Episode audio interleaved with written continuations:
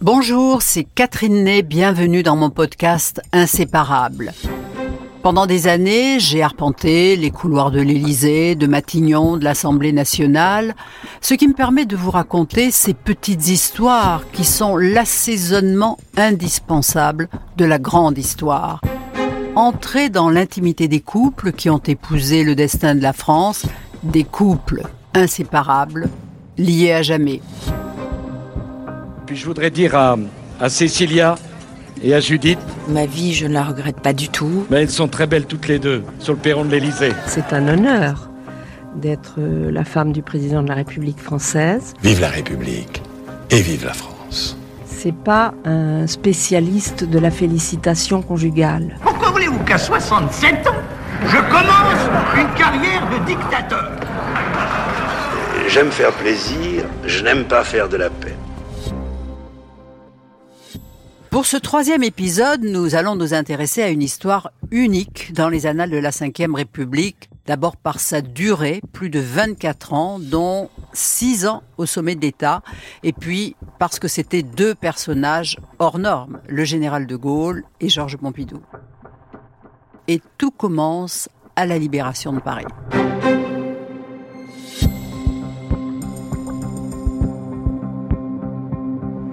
La décision de Georges Pompidou d'entrer au service du général de Gaulle, c'est le 25 août 44, quand le général euh, descend dans la liesse générale les Champs-Élysées et que la foule l'applaudit parce qu'il est le, le sauveur de la France.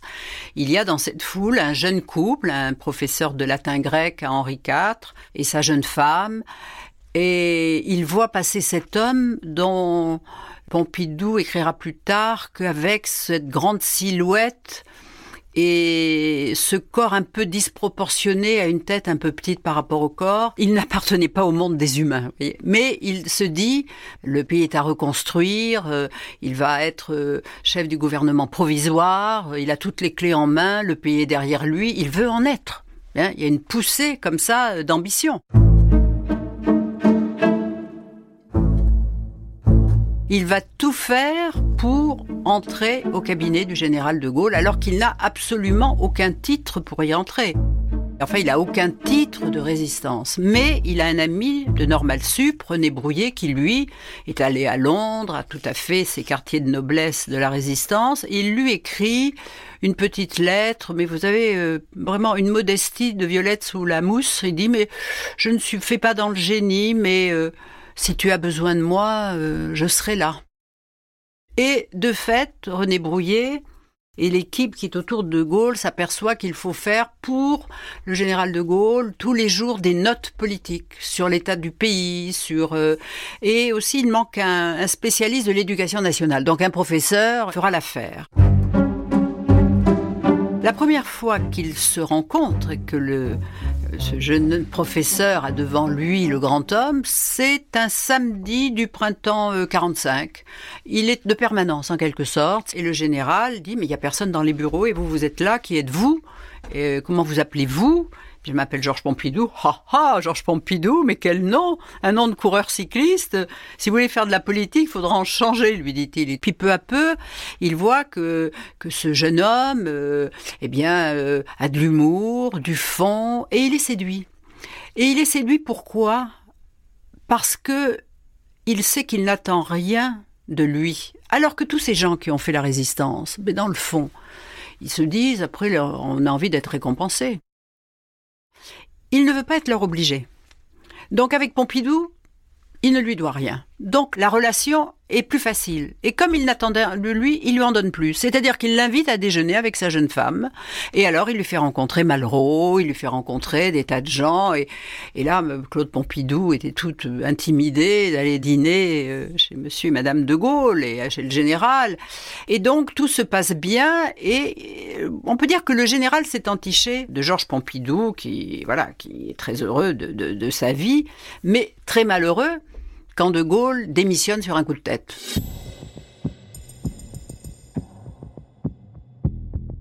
46. De Gaulle démissionne. Tout le monde est surpris, y compris euh, la classe politique, parce que personne ne le lui demandait.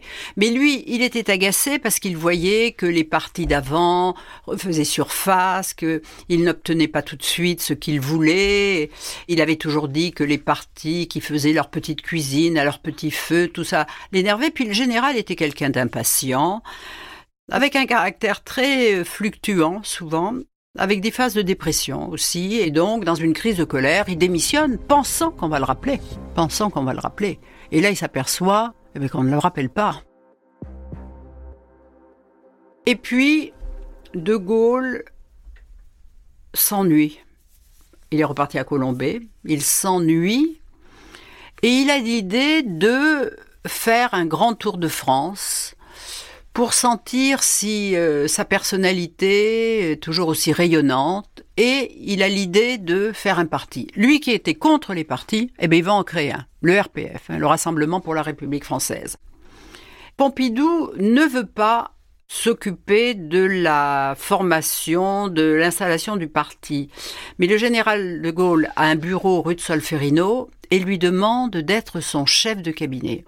Il choisit Georges Pompidou parce qu'il a confiance en lui, parce qu'il ne lui doit rien, toujours la même chose, parce que sa compagnie est agréable. Georges Pompidou est son confident.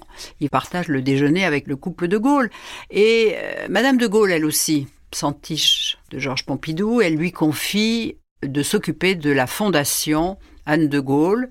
Leur fille Anne est morte en 48 et elle veut créer une fondation pour s'occuper des enfants handicapés. Donc il faut trouver de l'argent, trouver des locaux.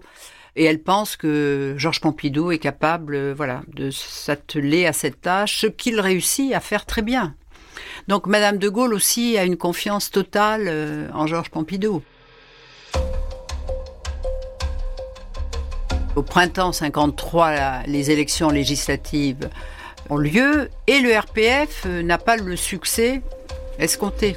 Donc là, Georges Pompidou se dit, depuis 47, il est son chef de cabinet, ses allées et venues à Colombey, sa femme lui dit, tu peux avoir un accident, c'est dangereux. Et puis, très opportunément, on lui offre une place de fondé de pouvoir à la Banque Rothschild.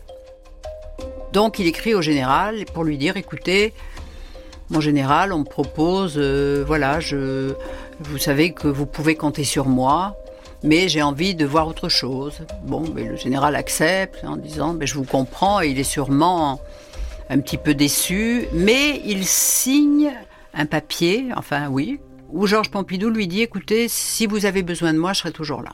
Donc c'est quand même une lettre qui l'engage, un document qui l'engage. Et euh, Georges Pompidou est un homme de devoir. L'année 53 est un tournant. Pour De Gaulle, c'est un double échec. À la fois, il n'a pas réussi son pari du RPF et son plus proche collaborateur le quitte d'une certaine manière. Mais lorsqu'ils se sont vus pour se dire adieu, il y a un pacte qui s'est noué entre eux. Pompidou, lui, il entre chez Rothschild où il s'épanouit parce que les Rothschild s'entichent de lui. Alors là, métamorphose. Les barons, Roger Frey, tous les amis avec qui il déjeunait, Jacques Chaban-Delmas et tout ça, ne l'appellent plus que notre bourgeois gentilhomme. Il s'installe euh, quai de Béthune et puis il est de toutes les fêtes, voilà. Et tous les dimanches, il est chez les Rothschild et Marie-Hélène de Rothschild, Guy de Rothschild, se sont, mais alors ne jure que par eux, ils partent en voyage et lui, ben, il vit cette vie euh, très très bien et continue à déjeuner avec les barons. Et arrive 58 où ça se passe très mal pour la guerre d'Algérie, le nom du général de Gaulle commence à circuler, et puis arrive ce qui arrive, le général est appelé et accepte. Et Georges Pompidou demande à Guy de Rothschild de lui donner six mois de congé pour avoir le temps d'installer le général de Gaulle au pouvoir. Française, Français, je veux vous dire que j'accepte le mandat que vous m'avez confié. Nous sommes en janvier 59, le général est investi euh, par le collège électoral euh, qui à l'époque élisait le président de la République. Il s'installe à l'Élysée et inaugure cette cérémonie où on monte euh, déposer une gerbe sous l'arc de triomphe et redescend après. Et il demande à Georges Pompidou d'être à ses côtés. Et les images de télévision qui pour la première fois suivent cette cérémonie eh voient que le général est accompagné d'un inconnu car personne ne le connaît. Et Madame Pompidou est avec son fils, elle regarde la télévision, regarde ses papas, c'est incroyable. Voilà. Donc c'était un cadeau formidable pour un homme qui vraiment avait fait le travail. Et pourtant, il retourne chez Rothschild, puisque c'est son engagement. Il reprend sa vie de banquier, mais il s'aperçoit tout d'un coup que la vie de banquier, malgré les week-ends épatants chez les Rothschild, ben, c'est un peu monotone. Ça n'a pas l'attrait de la politique, ni ce pouvoir de faire, de changer les choses. Le général lui fait faire des missions. Il va rencontrer des Algériens, d'ailleurs une fois en se déguisant, mettant une fausse moustache pour se rendre à Genève. Il rend service au général de Gaulle. Et en 62, quand l'affaire algérienne est réglée, que de Gaulle n'en peut plus de Debré, il a envie d'avoir un Premier ministre avec lequel il s'entend bien, avec qui les relations sont faciles. Et Georges Pompidou ben, voilà, il est atteint par le virus politique. Et quand le général lui en fait la proposition, il rentre chez lui pour l'annoncer à Madame Pompidou, qui voit que sa vie va bien changer, qu'elle n'ira plus à l'opéra aussi souvent, qu'elle va être cloîtrée, et l'idée d'aller habiter à Matignon pour elle, alors elle, elle, elle commence par dire qu'elle ne veut pas, et puis, euh, Georges Pompidou dit on ne refuse rien au général. Mais elle convient qu'on ne peut rien refuser au général. Et donc, il devient euh, Premier ministre en 62. Le général de Gaulle, président de la République, vient de me nommer Premier ministre et m'a demandé de former le gouvernement. Je mesure, euh, croyez-le, l'honneur qui m'est fait et je mesure également la charge que cela représente. Pour la classe politique, c'est un inconnu. Et le discours de politique générale, franchement, il n'est pas bon. Il n'a pas encore trouvé son ton. Et c'est les colibés. Les communistes crient Rothschild, Rothschild. Vous voyez, c'est voilà l'argent qui arrive. Enfin, le général de Gaulle est quand même assez culotté. Voyez, pour l'époque, de nommer un banquet de chez. Il apprenait le métier. Avec un président de la République et un Premier ministre, il y a toujours des, frottements. On ne n'est pas toujours d'accord. Et pendant ces années-là, les frictions vont commencer à exister. Et justement, nous verrons dans le prochain épisode que la lune de miel entre les deux hommes va prendre fin en 1965 avec la toute première élection présidentielle au suffrage universel direct.